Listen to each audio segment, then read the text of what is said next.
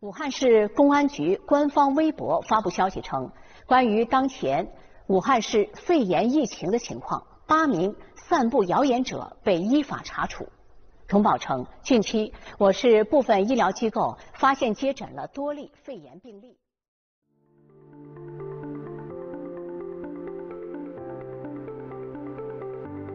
欢迎来到四零四档案馆，在这里我们一起穿越中国数字高墙。二零二三年一月二十八日，距离李文亮医生的去世已经一千零八十六天。这位在武汉新冠疫情期间因为说出真话成为悲剧英雄的普通眼科医生，并没有被民众遗忘，为公共安全和健康充当吹哨人，成为他闪亮的墓志铭。在李文亮医生留下的微博评论区，每天都有成千上万的人写下日记，网民在这里和李文亮医生一起分享和倾诉自己的生活与命运。正如一位。网友所说，李文亮微博成了互联网哭墙，一个安放人们良心的地方。由于李文亮的微博随时可能被网络审查部门下令删除，中国数字时代对李文亮医生微博下的网民留言每日片段精选备份，直到该微博账号被关闭为止。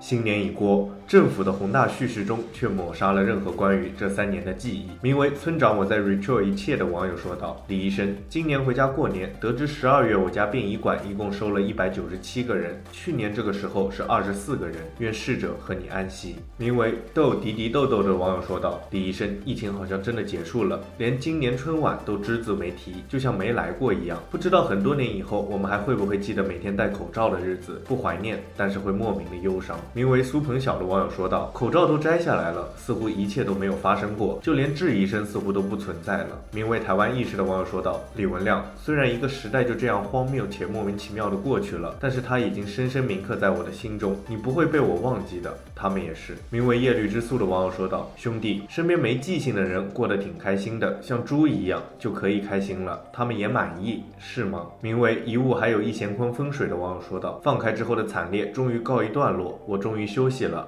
返乡过节，半年前每天都在抢救病人、送走病人，何其惨烈！难怪古人有十室九空之说。名为“支棱起来的龙傲天”的网友说道：“李医生初三了，以后我要远离宏大叙事，过自己的小日子。”名为 “Saron Ty” 的网友说道：“李医生，放开以后，每个人都尘埃落定了。一个虎年，我痛失了两个老人，原来大家都老了，大家好像都很乐观，但我却越发紧张难过了。”名为小杨日常的网友说道：“今天家里聚餐又提到了那个伟大的医生。”名为风繁星的网友说道：“新年快乐啊，李医生！今天进服务区忘了戴口罩，保安竟然没有拦住我，一切的不好都过去了，是吗？”名为呵呵哒的网友说道：“没事就来看看老李，很开心还有这么多人记得你。今天的阳光可太好了。”名为大毛腿小花园的网友说道：“李医生，迟来的一句新年快乐，你在那边一定会过得很好。”口罩摘了，可是你永远都在我们心里。名为夜的街区的网友说道：“李医生，你知道吗？你离开的这段时间里，在大伙的留言中，我看到的是温暖、真情。大家都把人生道路中的困惑、收获和感悟向您倾诉。其实你一直都在我们心中，未曾离去。就像每一天的太阳都会升起，夜空中的繁星都一直闪亮。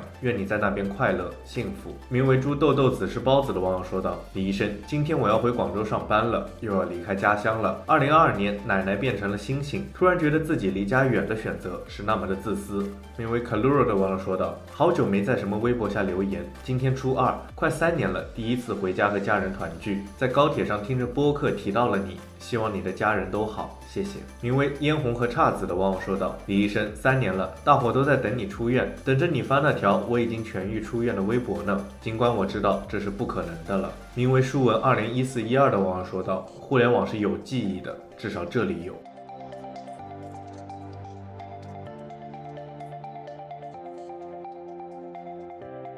其实，正如一位网友所说，这个评论区是英雄和凡人的纪念碑。这么说是因为英雄同样来自凡人，并因其平凡而伟大。英雄在这里接受凡人的怀念，也承载着凡人们的世界。以上是中国数字时代对李文亮医生微博评论的近日精选。我们将持续关注、报道和记录互联网上民众的声音。中国数字时代 CDT 致力于记录和传播中文互联网上被审查的信息，以及人们与审查对抗的努力。欢迎大家通过电报、Telegram 平台向我们投稿，为记录如何对抗中国网络审查做出你的贡献。投稿地址请见文字简介。阅读更多内容，请访问我们的网站 cddot media。